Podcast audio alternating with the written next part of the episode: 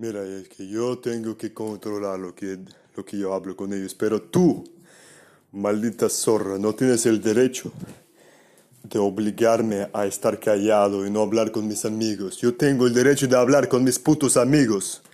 Fíjate, yo te lo voy a decir ahora mismo, porque yo tengo el derecho de hablar con mis amigos.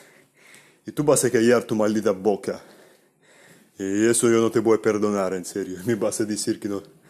Empezó a gritar como una loca. Joder.